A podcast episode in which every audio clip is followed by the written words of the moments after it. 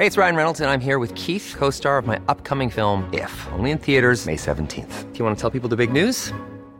All right, I'll do it. Sign up now and you'll get unlimited for $15 a month in six months of Paramount Plus Essential Plan on us. Mintmobile.com slash switch. Upfront payment of $45 equivalent to $15 per month. Unlimited over 40 gigabytes per month. Face lower speeds. Videos at 480p. Active Mint customers by 531.24 get six months of Paramount Plus Essential Plan. Auto renews after six months. Offer ends May 31st, 2024. Separate Paramount Plus registration required. Terms and conditions apply if rated PG. Hey, I'm Ryan Reynolds. At Mint Mobile, we like to do the opposite of what Big Wireless does. They charge you a lot we charge you a little. So naturally, when they announced they'd be raising their prices due to inflation, we decided to deflate our prices due to not hating you. That's right. We're cutting the price of Mint Unlimited from $30 a month to just $15 a month. Give it a try at mintmobile.com slash switch. $45 upfront for three months plus taxes and fees. Promo for new customers for limited time. Unlimited more than 40 gigabytes per month. Slows. Full terms at mintmobile.com.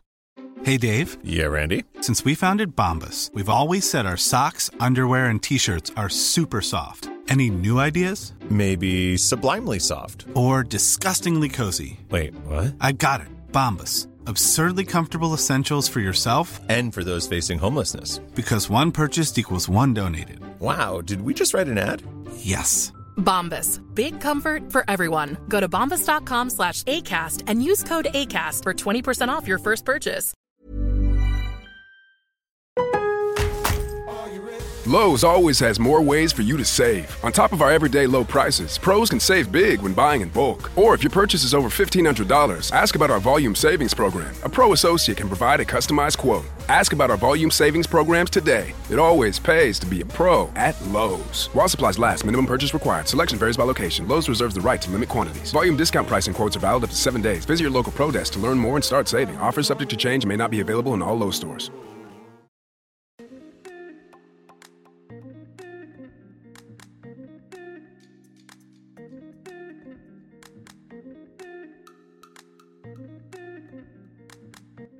Bonjour à tous mes chers Moonies et bienvenue dans le podcast Common the Moon, le podcast d'entrepreneurs pour ceux qui souhaitent s'inspirer, s'informer, s'aligner au rythme de la Lune. Retrouvez chaque semaine un épisode différent puisque nous avons cinq types d'épisodes les Moon Break, les Moon Talk, les Moon Cycle, les Moonpreneurs, les Moon Yoga. On fait le lien entre entrepreneuriat, bien-être, développement personnel, conseils, pour infuser euh, tout ce que vous voyez et tout ce que vous entendez, pour vous rassurer aussi, pour prendre confiance en vous, et puis les méditations pour justement euh, concrétiser tout cela dans votre vie. Je vous remercie par avance pour votre écoute, pour vos retours aussi. N'hésitez pas à nous contacter sur les différents réseaux sociaux, par mail, et aussi à nous laisser euh, des messages, des commentaires, des étoiles sur les plateformes dédiées si ces épisodes vous plaisent. Merci encore et je vous souhaite une très bonne écoute.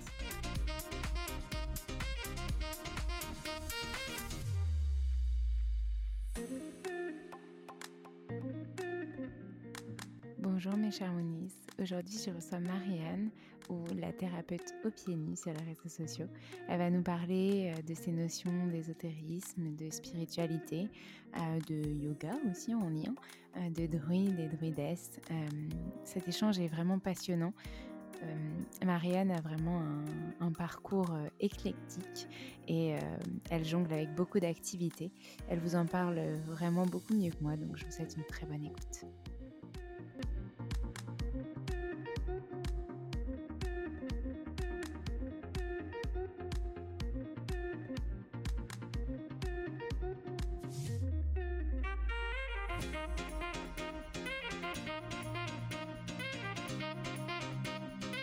Parce qu'il euh, ne se passe pas une journée sans que je ritualise euh, avec ce que le druidisme m'a appris.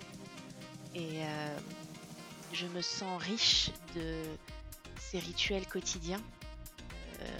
et les rares journées où je n'ai pas pu le faire pour des questions de santé, j'avais la sensation véritable de déracinement, comme s'il me manquait quelque chose d'identitaire.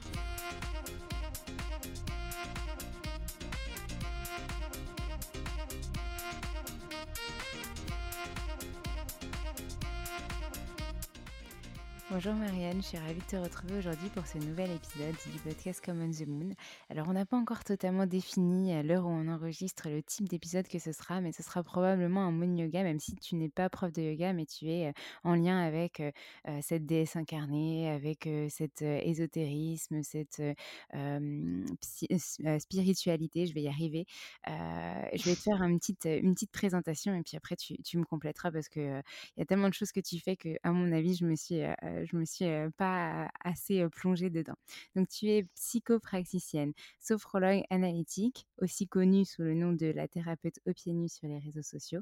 Tu es auteur, tu es créatrice de méditation, de programmes, organisatrice de retraite. Tu ouvres des cercles également. Tu as des modules sur l'intuition, mais pas que. Et d'ailleurs, c'est peut-être un petit peu réducteur.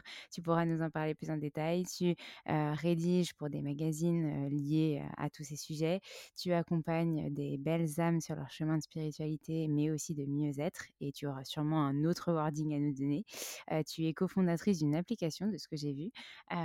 et je crois que j'oublie encore des casquettes, mais je pense que cet épisode sera riche, très très riche. En tout cas, je te souhaite la bienvenue parmi nous. Merci d'avoir accepté mon invitation et je te laisse te, faire découvrir par nos, auditeurs. Eh bien, un grand merci à toi, Alexandre, de m'avoir accueilli dans cet espace. tu as déjà dit pas mal de choses. Donc, juste pour essayer de mmh, rentrer un peu plus dans, ce que ça représente, toutes ces étiquettes, parce que ça fait beaucoup d'étiquettes. Mmh. le cœur de mon métier, c'est effectivement cet aspect psychopratique qui est très orienté sur la psychologie analytique, donc qui me permet de créer du lien d'un symptôme ou d'une problématique particulière à une raison. Le but étant de ne pas soigner un symptôme, mais de véritablement aller travailler la source du problème. la sophrologie analytique vient en complément, donc on travaille sur des exercices de souffle, de posture, on travaille aussi sur de la projection avec ce qu'on appelle des EMC, des états modifiés de conscience, qui ressemblent un petit peu à ce qu'on peut vivre en méditation ou à ce qu'on retrouve aussi dans l'hypnose, mais sur des ondes un peu différentes. par rapport à tout ce qui est ouverture sur les initiations, les modules, les cercles, tout ça finalement a le même but, à savoir pouvoir permettre aux personnes qui investissent du temps et de l'énergie dans ces démarches-là de redevenir autonomes dans leur gestion du quotidien, dans leur identité propre, savoir répondre à une question qu'on entend tous les jours qui est qui es-tu? Et se définir autrement que par son statut social, son métier, son lien potentiel à quelqu'un d'autre, mais en étant effectivement qui on a décidé d'être. Voilà. Eh bien, on commence très très bien. Moi, je voulais revenir un petit peu sur cette genèse, tout ce qui a fait que tu es toi aujourd'hui justement, et donc, ton parcours, toute cette richesse.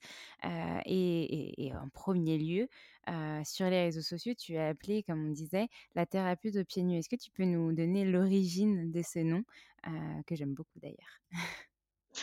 alors, l'origine, n'est pas bien compliquée et beaucoup plus ancienne, que je n'aurais pu le croire au moment où j'ai décidé effectivement de valider ce nom.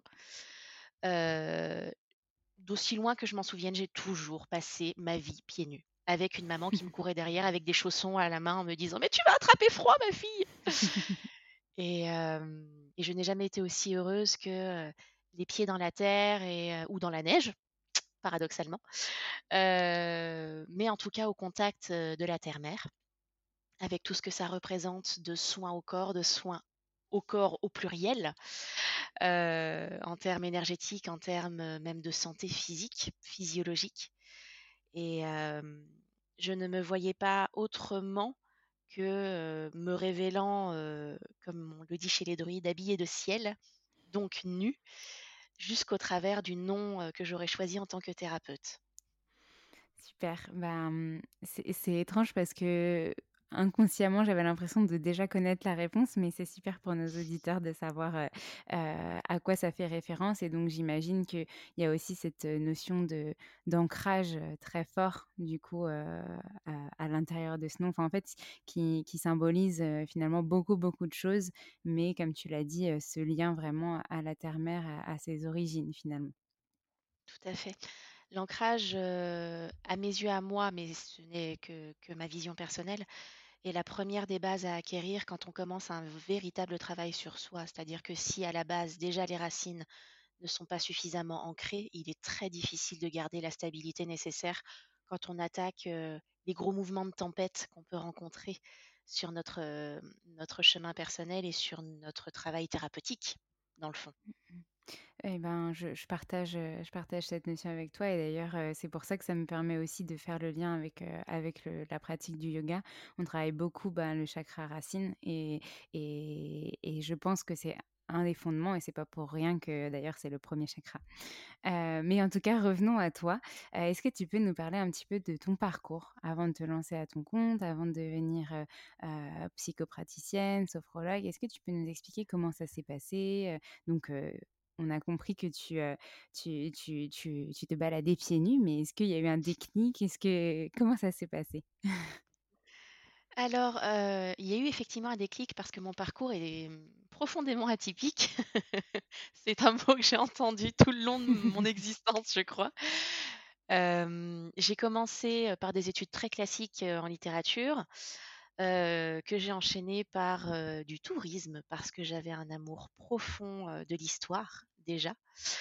Et j'aurais voulu faire une carrière de guide touristique que je n'ai pu tenir malheureusement que quelques saisons. Et mmh, il faut quand même bien gagner sa croûte à un moment donné. Mmh. Donc j'ai réfléchi un petit peu à ce que je pouvais faire avec ce diplôme de tourisme qui, mmh, qui était merveilleux à mes yeux à cet instant-là, mais, mais qui ne me menait pas forcément sur un chemin professionnel qui m'appelait durablement. Et donc, je suis partie sur un métier de contact, initialement sur de l'agent d'accueil. Et puis, beh, petit à petit, j'ai monté les échelons dans différentes entreprises pour faire une carrière d'assistante de direction, avec tout ce que ça représente d'angoisse, de pression, de charge mentale, et puis de gestion de l'humain. Et c'est pas rien. Mmh, c'est justement ce métier que j'aime encore aujourd'hui d'un amour infini que j'ai eu ce déclic parce que ma santé m'a rappelé à l'ordre et que quand on finit en burn-out avec toutes les conséquences dramatiques que ça peut engendrer derrière, on finit par devoir revoir ses priorités. Et mes priorités ont toujours été celles de l'enrichissement de l'autre, déjà au travers du métier de guide touristique, de l'accompagnement de l'autre pour qu'il se souvienne, on parlait des racines, c'est exactement ça, qu'il se souvienne d'où il vient pour mieux comprendre où aller et comment y aller de la meilleure des façons possibles parce que il sera quelque part question de la nécessité à se respecter soi-même et à respecter son rythme aussi. Et donc par extension, j'ai repris mes études sur le tard avec un métier en parallèle, donc mon métier d'assistante de direction, avec un petit qui venait d'arriver.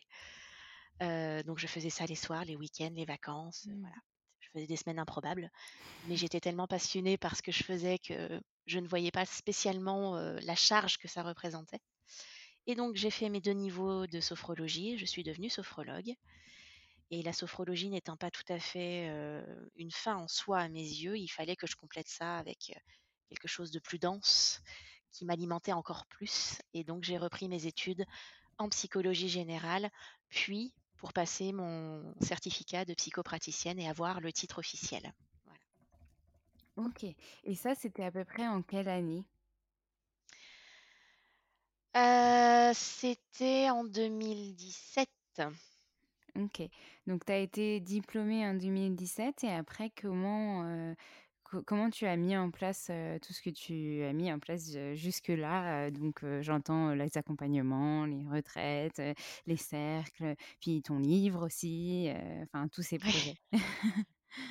Alors, on va très vite se rendre compte que il y a une légère hyperactivité dans, dans ma manière d'envisager les choses.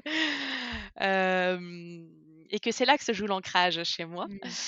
Parce que euh, je pourrais euh, avoir des journées de 48 heures que je saurais encore comment les remplir. Je crois qu'on est un peu tous dans globalement, ce cas-là. c'est le problème quand on est passionné par son métier, je crois.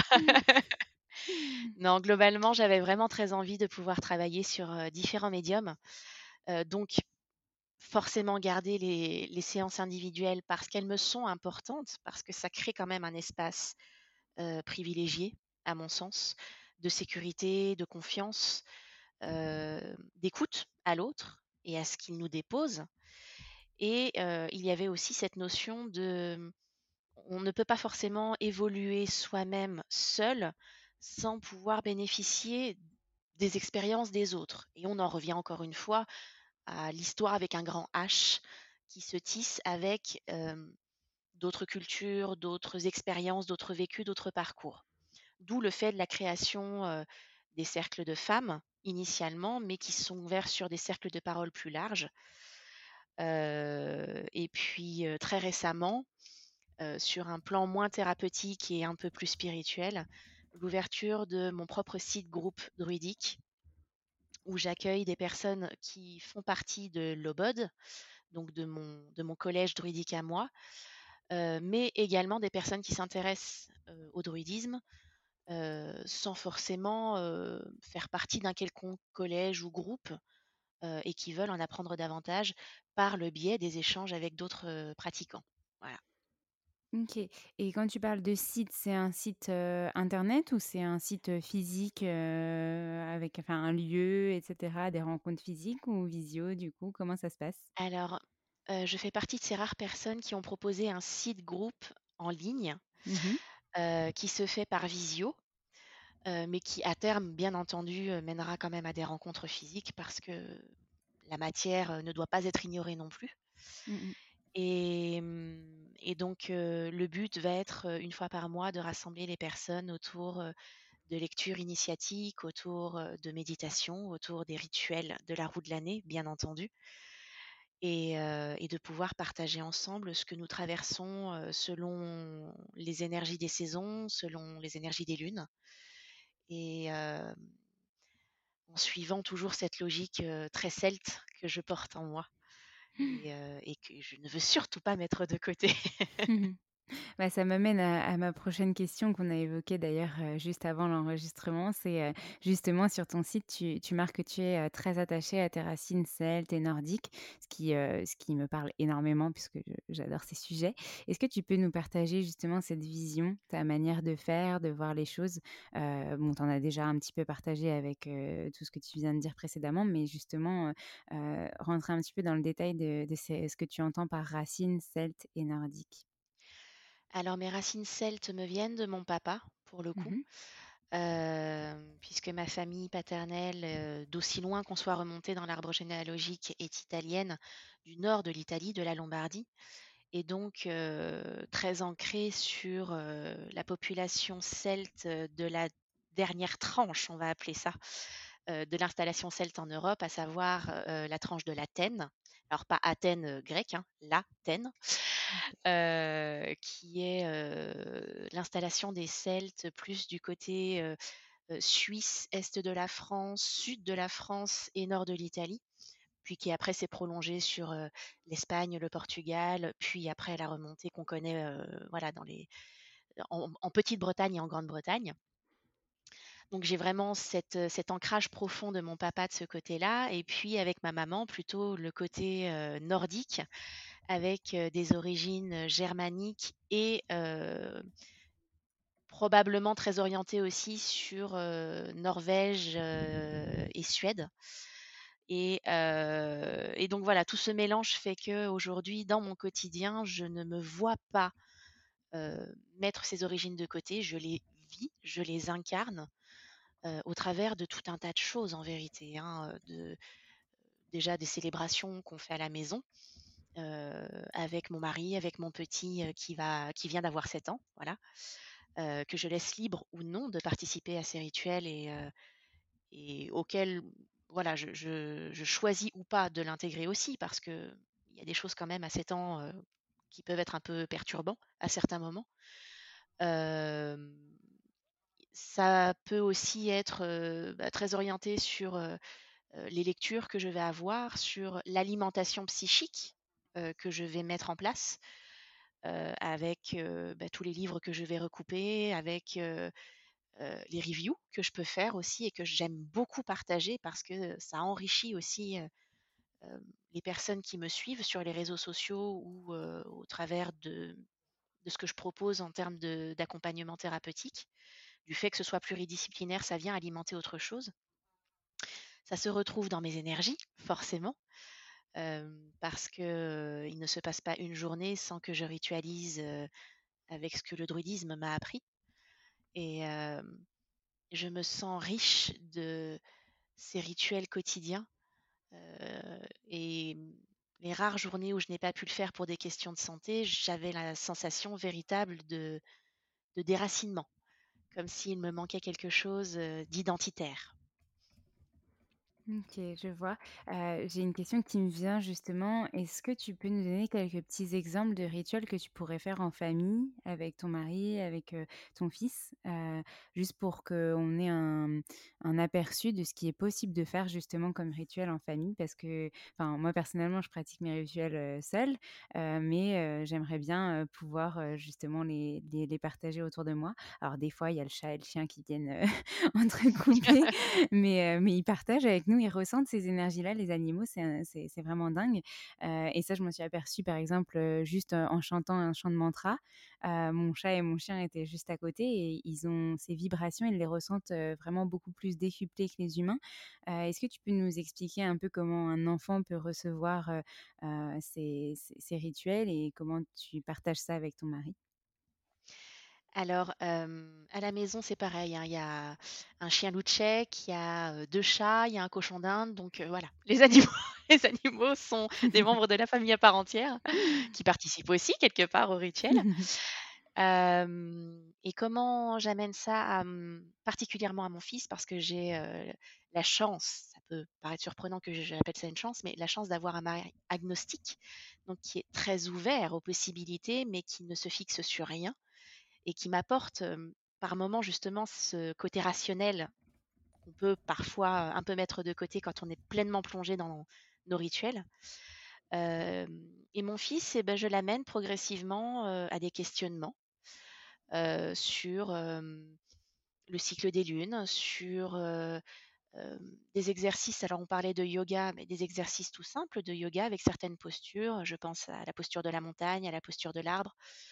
Je pense aux exercices de respiration beaucoup. Ça, c'est peut-être la partie sophrologie de mon, de mon vécu qui a amené ça. Je Et puis en même temps parce que du coup, euh, tu, tu parles de la posture Tadasana, la posture de l'arbre, euh, qui sont encore des postures d'ancrage. Et donc, euh, la et oui, nécessité de s'ancrer dès, dès le plus jeune âge et, et d'être présent à soi. Je te laisse tout à continuer. fait. Et, euh, et ce sont des postures qui, en plus de l'ancrage, amènent un vrai travail émotionnel, je trouve, dans cette euh, capacité à reconnaître ce qui nous traverse à un instant T. D'où le fait que je m'intéresse beaucoup à ces postures-là, euh, particulièrement chez les petits et donc par extension chez mon fils. Mais il y a aussi, donc voilà, autour des, rituels de la roue de l'année, il y en a un en particulier que j'aime beaucoup partager avec lui, qui est celui de euh, donc euh, le 31 octobre au soir, euh, qui est important à mes yeux parce que c'est le rituel qui nous ramène à nos lignées et donc aux échanges avec nos anciens. Et euh, donc il sait maintenant euh, avec certitude que ce soir-là, quand il me voit mettre une assiette de plus à table, quand il me voit euh, préparer un repas en particulier, quand il me voit allumer les bougies et m'incliner devant, euh, quand je vais faire mon rituel dans mon cercle de pierre dans mon jardin et que j'allume mon chaudron, il sait aussi toute l'importance que ça revêt et il m'accompagne à préparer tout ça. Et il prend un plaisir infini à me dire, bon, bah voilà, on met la table, je rajoute une assiette et des couverts. Qui penses-tu qui va nous rejoindre cette année? Et tous les ans, on fait des paris sur, eh ben, peut-être ce sera ton arrière-grand-père, peut-être ce sera quelqu'un qu'on ne connaît pas du tout et qui va venir nous délivrer un message. Tout ça fait partie d'un quotidien très bien huilé maintenant, parce que c'est notre réalité, notre vérité à nous, et, et qu'il me semble important qu'il puisse la connaître, même si plus tard il me dit bah maman c'est pas du tout ma vision des choses aujourd'hui avec mon expérience, c'est pas du tout une voie qui m'attire ou que j'ai envie de parcourir, mais je suis heureux d'avoir cette richesse là. Mmh. C'est, hyper, enfin parlant dans le sens où justement pour lui c'est enfin ça devient concret finalement.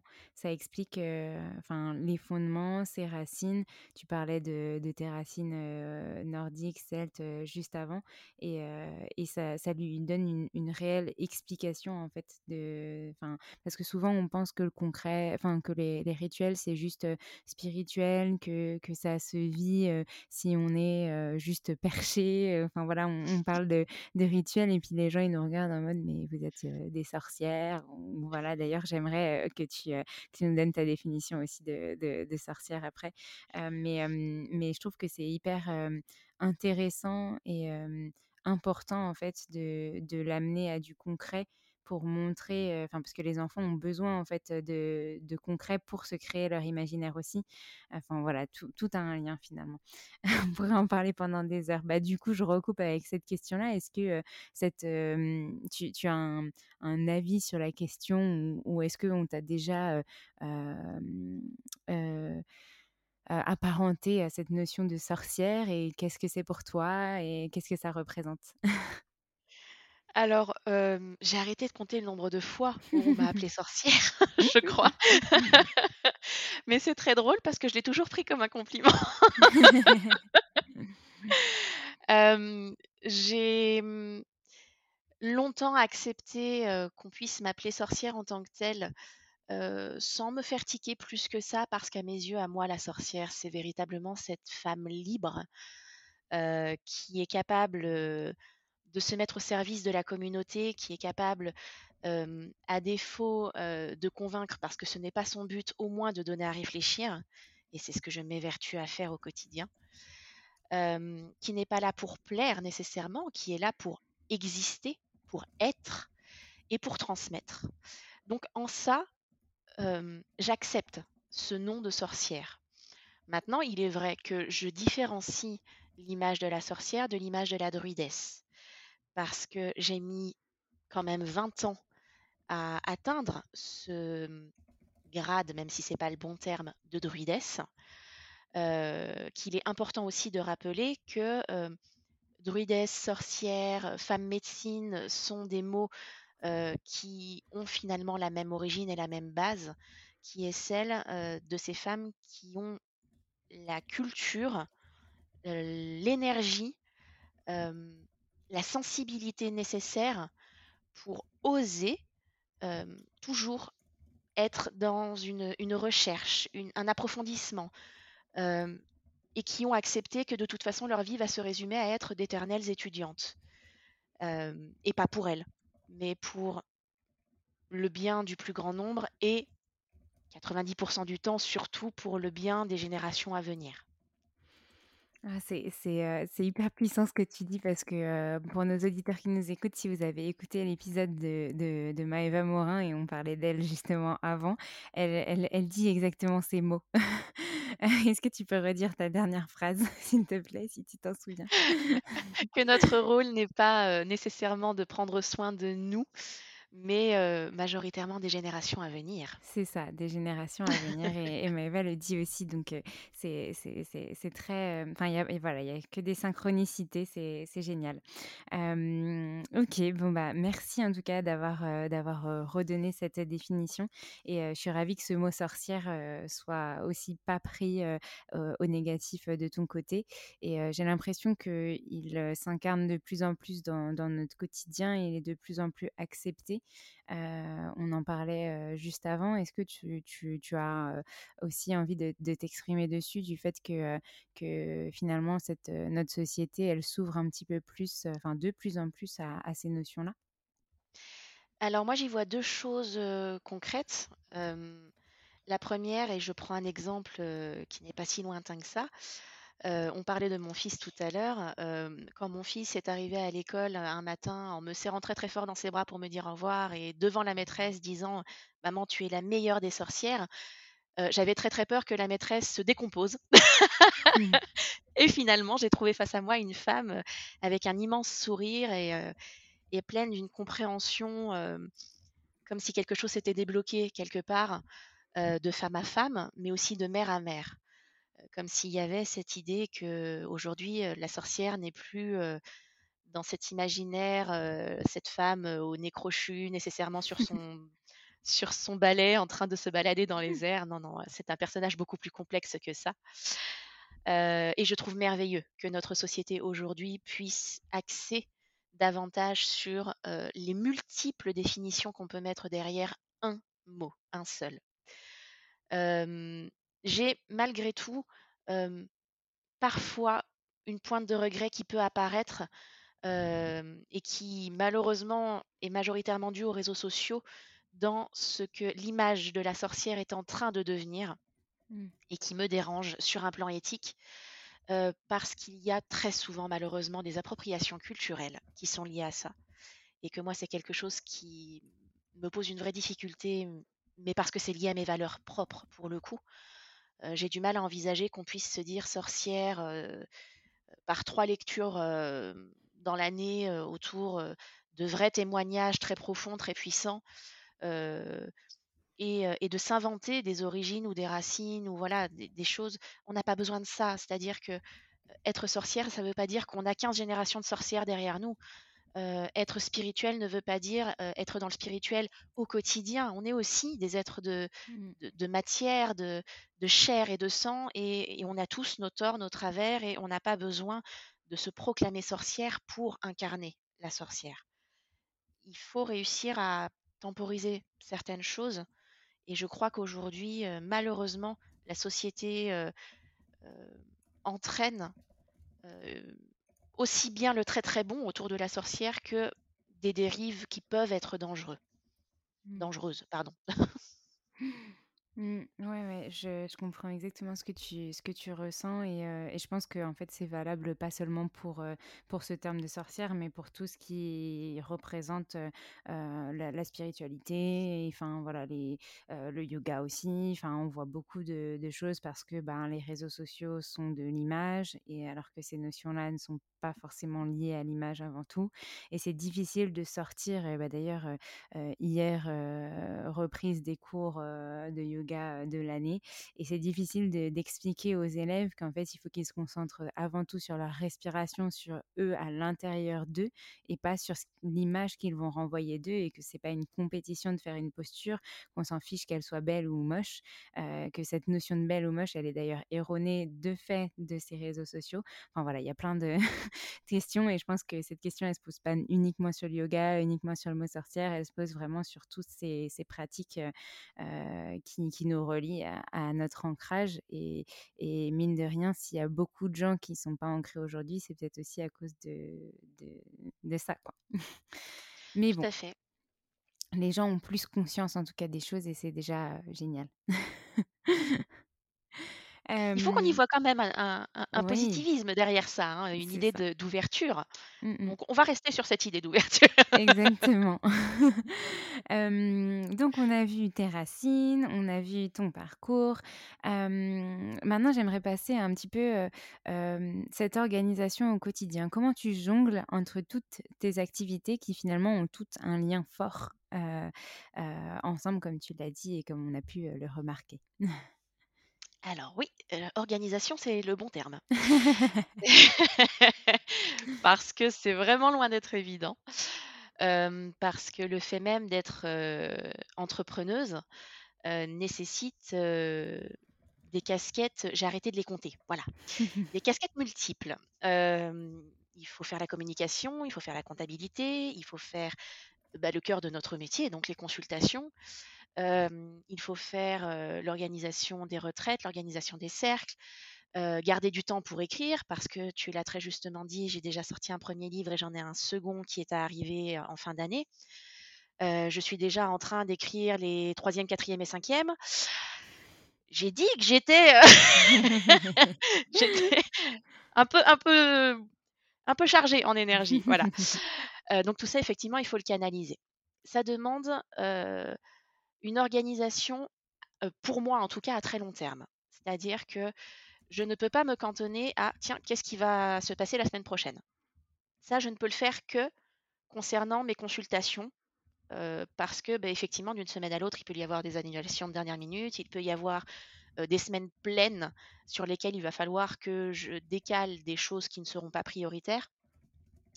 Et dans tout ça, il faut quand même que je garde du temps pour ma famille, pour mon petit, et puis surtout et avant tout pour moi. Voilà. Parce qu'on ne peut pas prendre soin des autres si soi-même on se néglige de notre côté. au niveau de la communication, mon organisation, elle est plutôt, à mes yeux en tout cas, simple, même si à chaque fois que j'en parle, on me dit simple, es-tu vraiment sûr? C'est-à-dire que je prévois ma communication globalement au moins avec six mois d'avance. Ok. c'est en ça que je dis que voilà, pour moi c'est très simple, pour les autres ça ne l'est pas forcément. Parce que ma communication sur les réseaux est devenue très indirectement et sans le vouloir une espèce d'oracle. C'est-à-dire que bah, forcément, quand j'écris pour six mois, je ne me souviens plus de ce que j'ai écrit et de ce que j'ai déjà programmé. Et du coup, je redécouvre en même temps que les personnes qui me suivent sur les réseaux de quoi j'avais envie de parler à cet instant-là. Et bien souvent, ça tape dans le juste. ça vient répondre à ce que je traverse à, l'instant T. Et à ce que les autres qui me suivent me traversent aussi. Donc je trouve ça merveilleux. Pour ce qui concerne les, séances à proprement parler, j'ai essayé plusieurs plateformes pour économiser du temps. j'ai commencé par Rezalib, puis je suis passée sur Doctolib, puis je suis passée sur Calendly. On va pas se mentir qu'Alan marche très très bien. La seule chose qu'on pourrait potentiellement lui, reprocher, pardon, ce serait qu'il n'y a pas de système de réseautage comme on peut le trouver effectivement sur Rezalib ou sur Doctolib. Si les personnes ne connaissent pas le, lien direct, elles ne vont pas pouvoir nous trouver comme ça.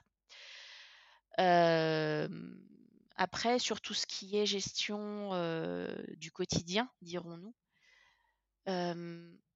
j'ai la chance de pouvoir m'appuyer quand même sur un foyer très soudé, avec une énergie familiale plutôt équilibrée, qui, dans les moments où je commence à fatiguer peut-être un peu trop, se permet aussi bien, mon fils que mon, mari d'ailleurs, hein, de me dire là, tu es en train d'atteindre une certaine limite, il va falloir penser à lever un peu le pied. Et c'est assez récent que j'arrive à m'autoriser à lever le pied, parce que la vie m'a imposé de lever le pied. Ma santé me l'a rappelé. Voilà. Mais mmh, après, comment on s'organise, je crois que c'est très personnel, que c'est aussi lié au flux des saisons. C'est-à-dire que là, je sais que l'été, j'ai moins de rendez-vous, donc j'ai plus de temps. c'est là que je favorise au maximum ma communication. L'hiver, je serai plutôt en retrait parce que dans cette énergie de d'isolement profond et de, retour exactement de retour à ma grotte pour le coup et, du coup dans ces énergies là je serai plus posée et plus orientée effectivement sur des choses soit liées aux initiations en petits groupes soit vraiment à fond sur les séances en individuel parce que ce sont des énergies plus plus secrète. Mmh, plus yin. Exactement. Voilà. ça me parle beaucoup. bah, d'ailleurs, on commence d'ailleurs dès septembre à contrebalancer un petit peu ce tumulte de la rentrée. À... Donc, à l'heure où on enregistre, on est début septembre, pile la rentrée, et ton épisode sortira en novembre. Donc, on, l'a dit comme par hasard au début de la roue. mais, mais effectivement, oui, on essaye de contrebalancer ce tumulte de rentrée avec la préparation vers la saison un petit peu plus froide, où on a besoin de chaleur, d'intérieur, de se retrouver dans son cocon chez soi, dans cette safe place qu'on aime bien dire.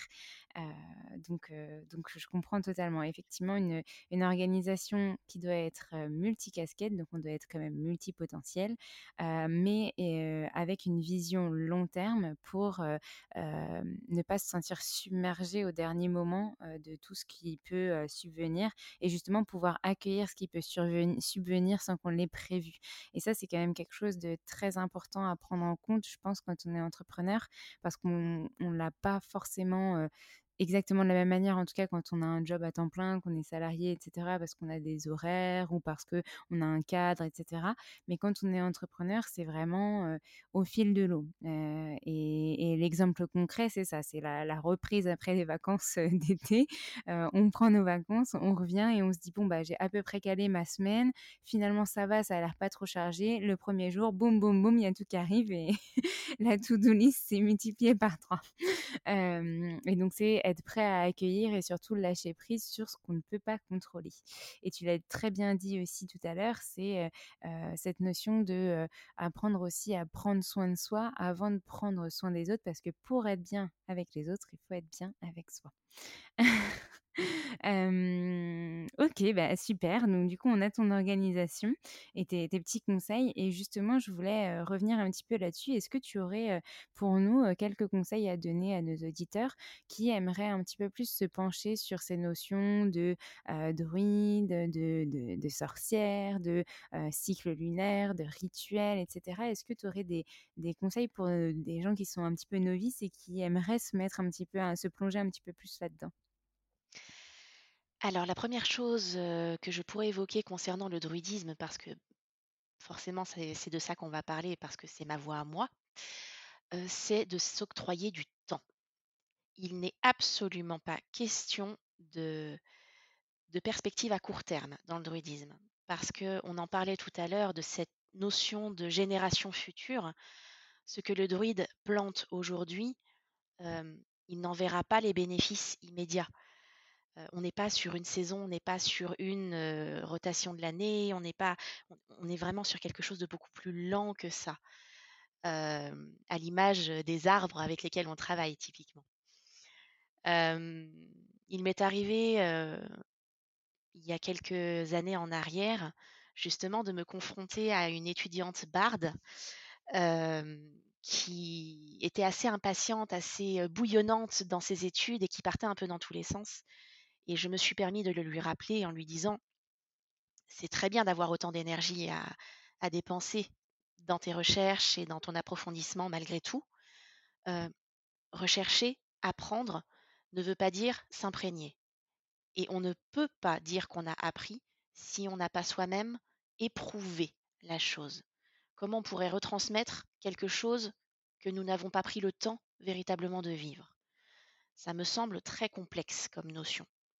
Donc il y a déjà cette notion de temps dans le druidisme. Il y a aussi la notion de responsabilisation, c'est-à-dire que la première de toutes les magies, c'est celle du mot, celle de l'intention.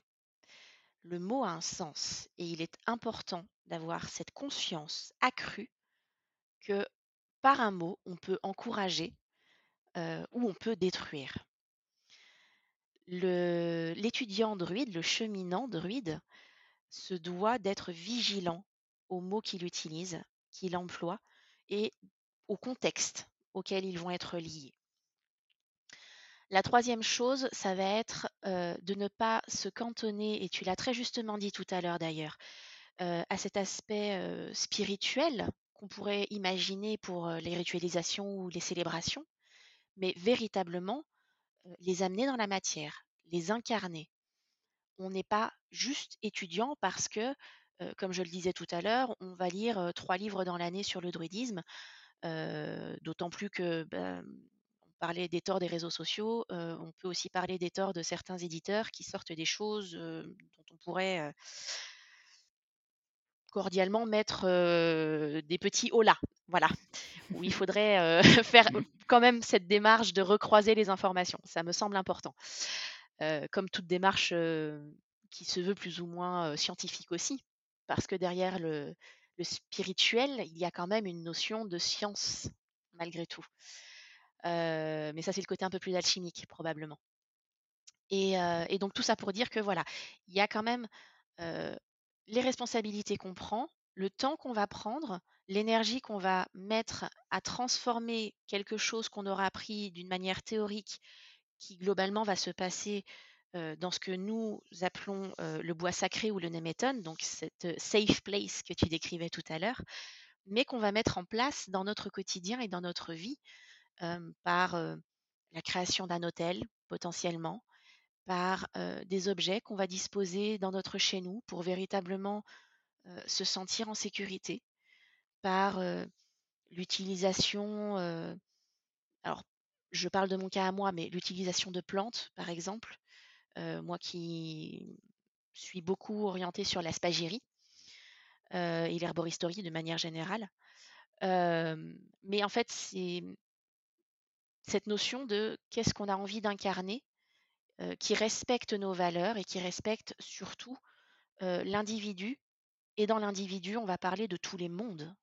L'individu humain, bien évidemment, mais tout ce qui va être lié au règne animal, au règne végétal, au règne minéral, aux éléments de manière plus, plus générale.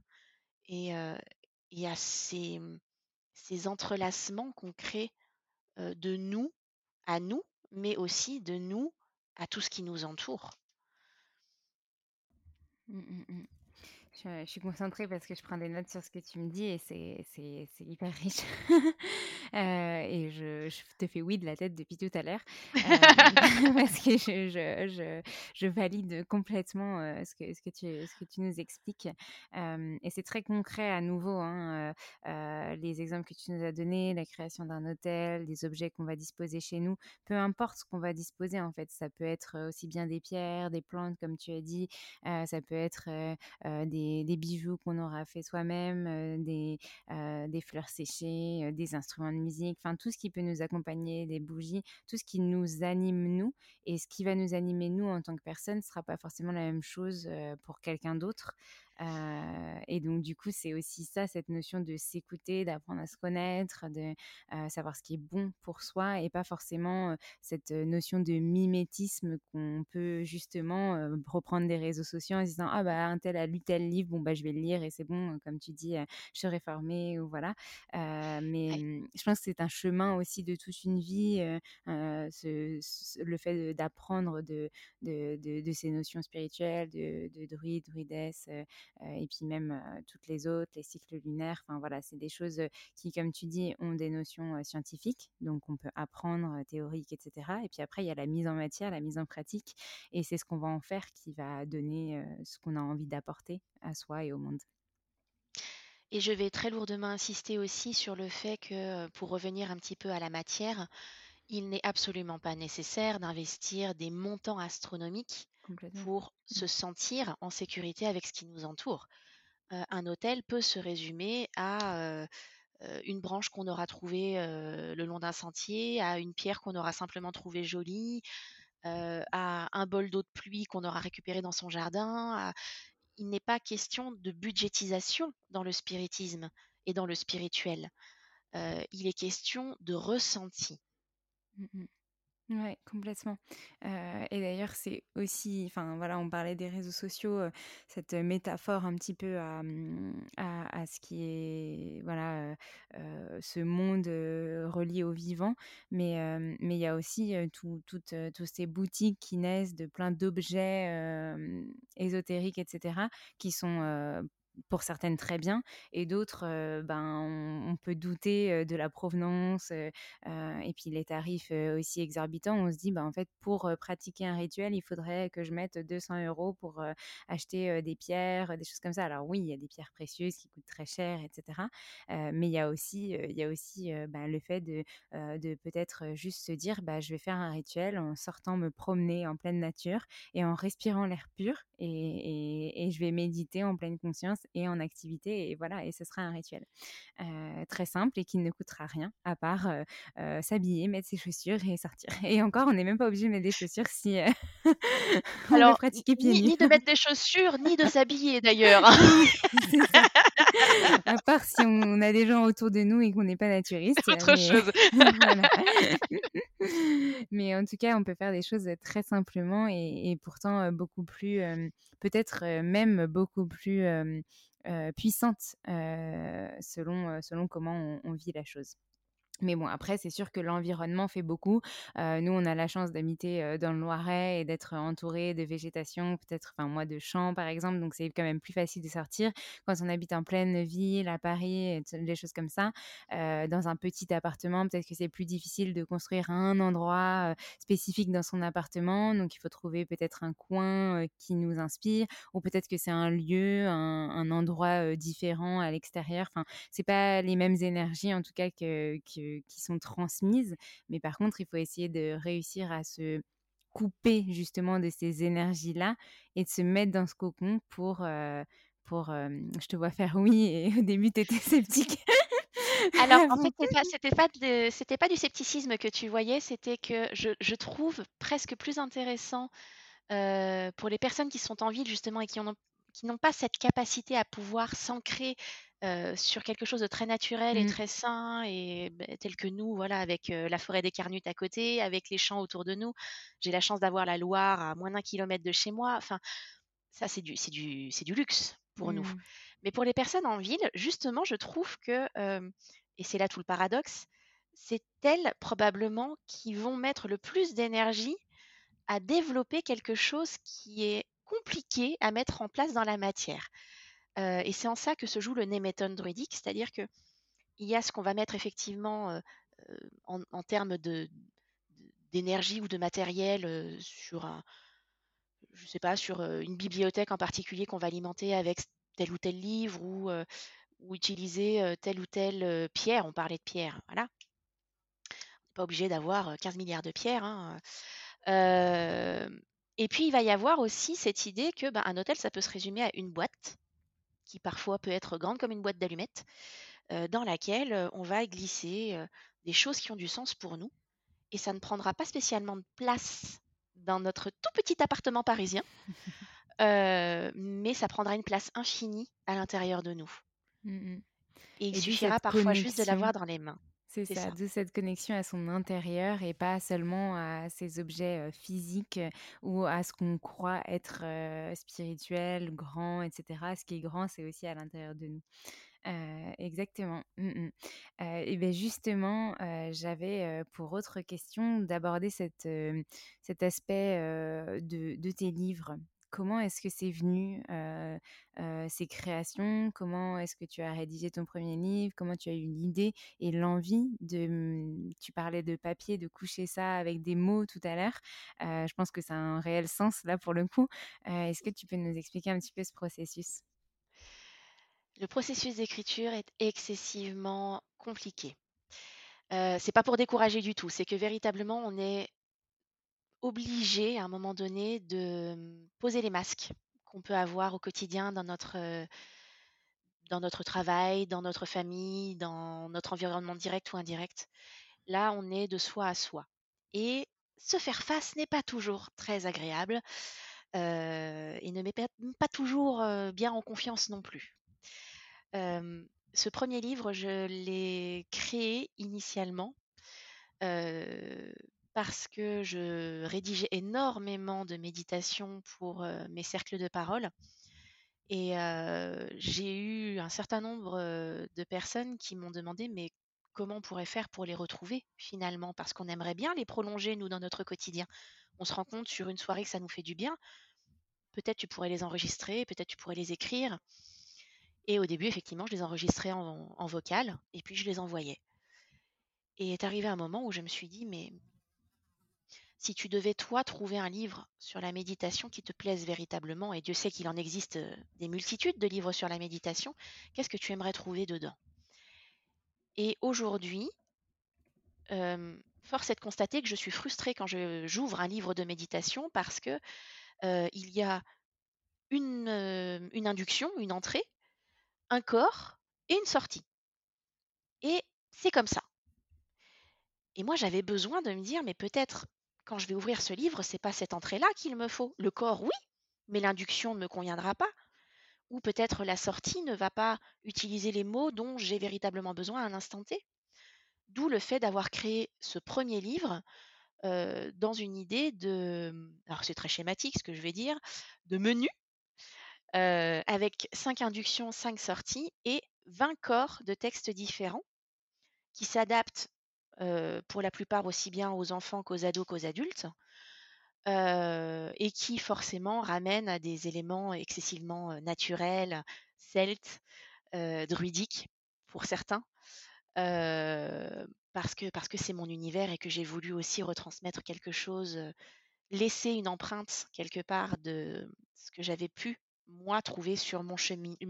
Oh, je vais y arriver. Sur mon cheminement, ça, ça me perturbe. sur mon propre cheminement initiatique. ce premier livre, je l'ai fait en auto-édition parce que c'était pour moi au début une simple expérience. Est-ce que je serais capable de transmettre avec les mots justes, avec les intentions justes? Est-ce que vraiment c'est quelque chose qui pourrait être utile aux autres? Est-ce que ça pouvait être un outil plus que simplement un objet de consommation supplémentaire à rajouter dans une bibliothèque.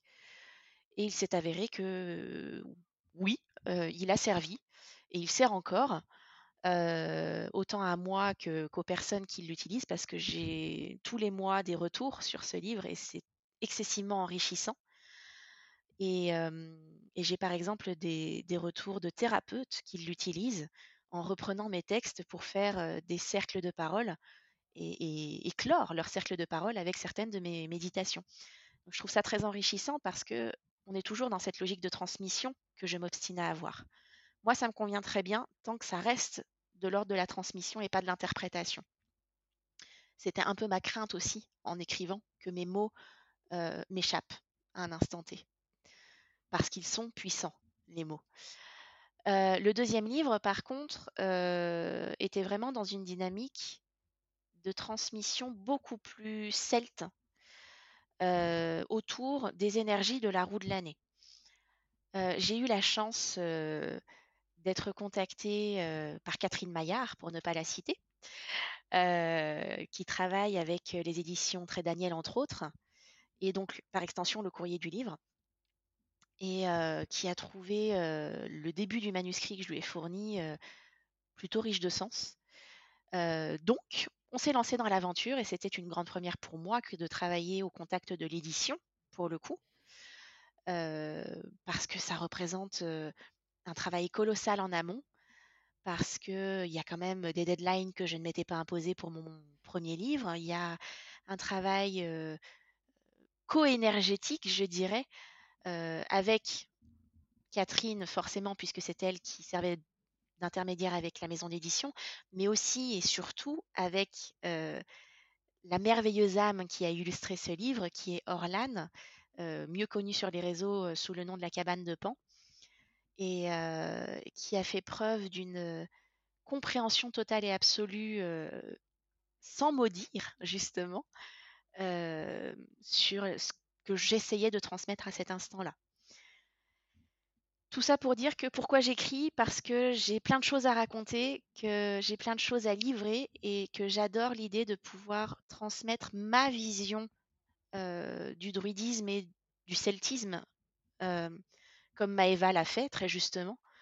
parce qu'il n'existe pas un druidisme ou un celtisme, il en existe autant que d'individus qui le pratiquent. Mmh. C'est hyper, euh, hyper puissant euh, de, l'expliquer comme ça et euh, d'expliquer en fait ce cheminement entre le premier et le second livre. Et le second livre qui montre aussi cette, la puissance de la co-création et, le fait que via l'illustration, donc Orlane t'a accompagné, elle a réussi à traduire tes mots et tes pensées, et tout ce que tu avais envie de transmettre et donc, du coup, d'où l'importance encore de, ces mots-là, ces mots justes, pour pouvoir les, expliquer et pour qu'ils soient bien compris et appréhendés. Euh, bon, on a hâte de le voir. Du coup, il sort en fin d'année. Est-ce que tu as une date euh, spécifique euh, à nous donner? Il sort le 3 novembre et vous pouvez d'ores et déjà demander aux librairies indépendantes ou les petites boutiques de quartier ou même les très grosses structures, je pense à la FNAC, à Cultura, de faire des pré-réservations dès maintenant. Ok. Et comment il s'appellera? Rituel de femme pour célébrer la roue, de la, euh, la roue des druides, pardon. Ok. Euh, bah, je le, je le renoterai du coup. Et puis ça veut dire que quand ton épisode sortira, il viendra euh, de sortir. Donc c'est super. Ça, ça a une, une belle cohérence en- encore une fois. On recroise encore des choses. hein. C'est ça.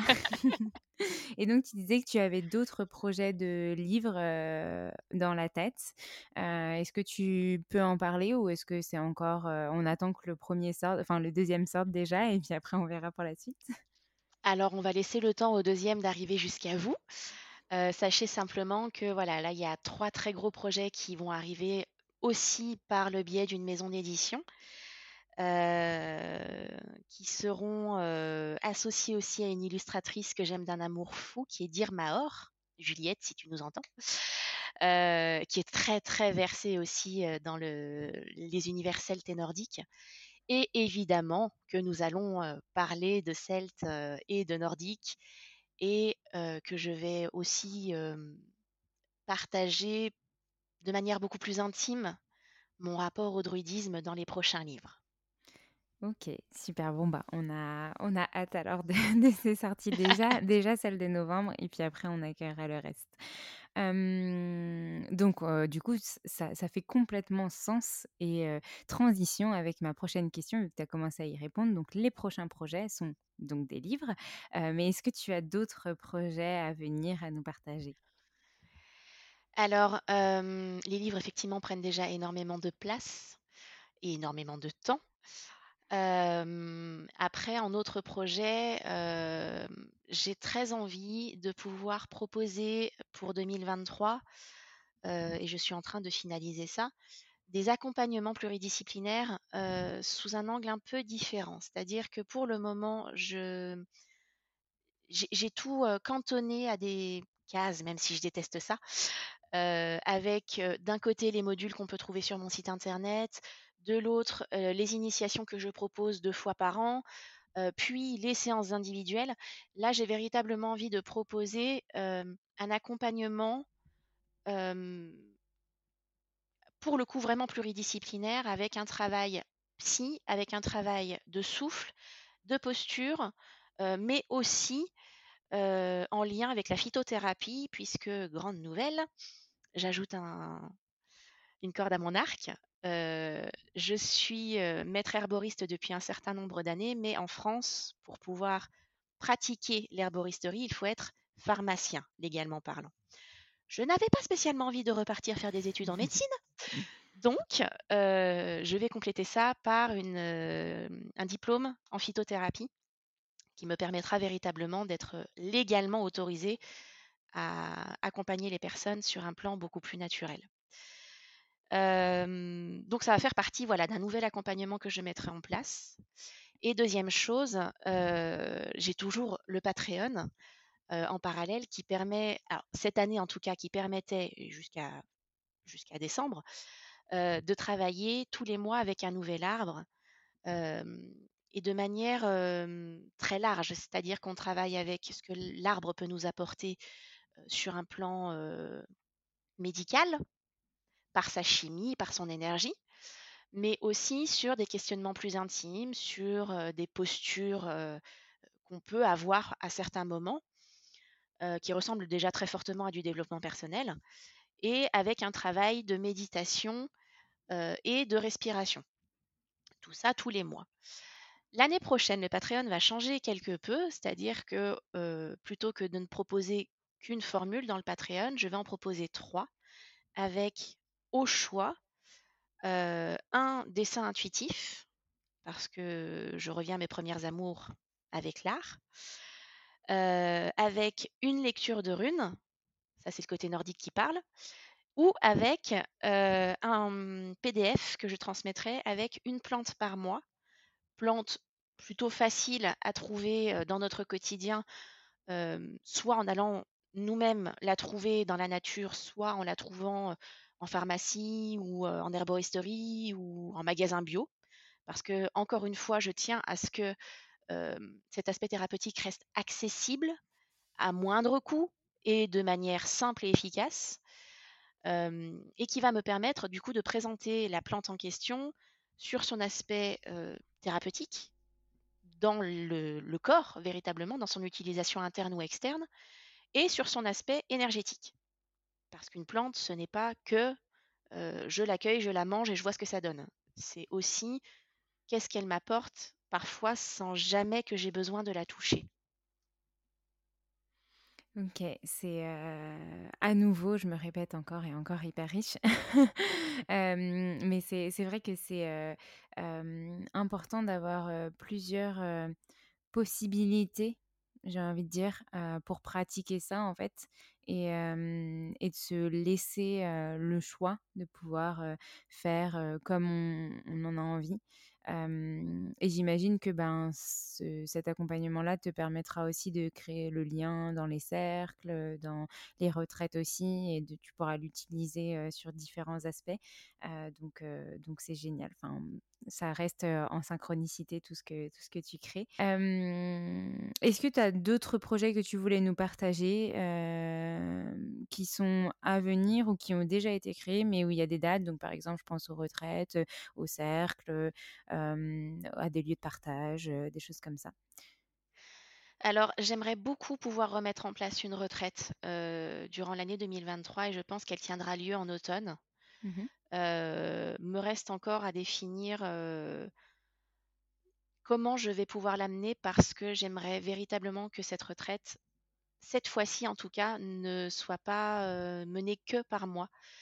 J'ai en tête certaines personnes qui pourraient véritablement m'accompagner sur un travail plus dans la matière, plus dans le corps. J'ai entre autres en tête Sophie de Oval Lune, pour celles qui la connaissent, qui est initiatrice aussi dans sa démarche par rapport à ce qu'elle transmet dans ses programmes de hoop ou de cerceau aérien ou, ou de trapèze. Et qui propose en plus des séances de yoga. Donc on en revient toujours à cette notion aussi de ce que le yoga peut apporter et que je trouve très en lien avec les énergies que, que j'amène moi avec ma, mon héritage quelque part. voilà, ça fait partie de ces personnes avec qui j'aimerais beaucoup co-créer. je pense aussi à Ona Crisis, Axel, que nombre connaissent. Axel, qui pour la petite histoire est une, amie de très longue date.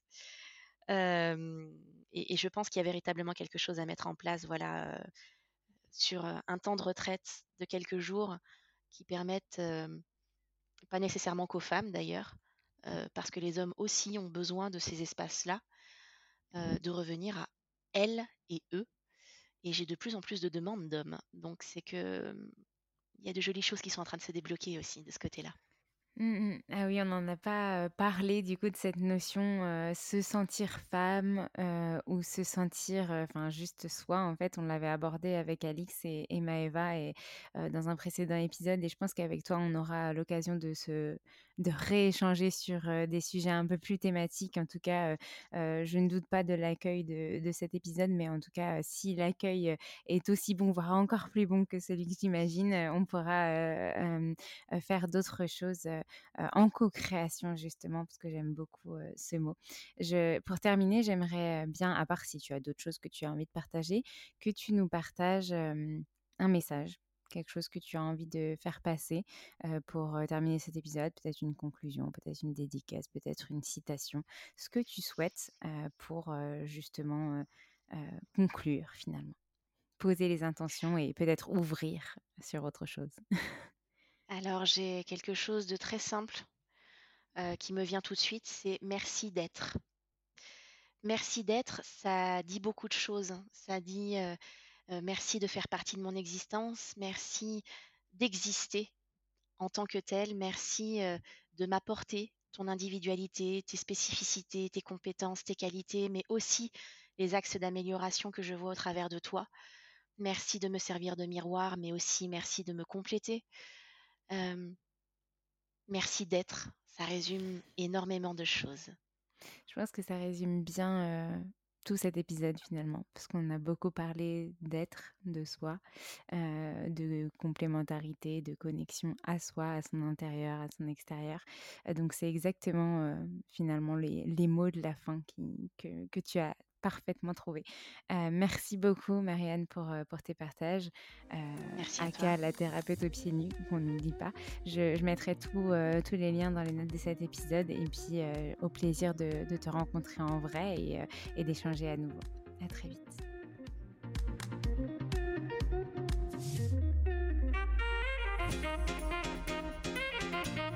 Merci à tous d'avoir écouté cet épisode. N'hésitez pas à nous laisser des étoiles et des commentaires sur les plateformes dédiées comme Apple Podcast et Spotify. Mais c'est aussi des messages privés, des commentaires. Ça nous fera très plaisir de pouvoir échanger avec vous. En tout cas, on vous dit à la semaine prochaine. Nous avons hâte de vous retrouver.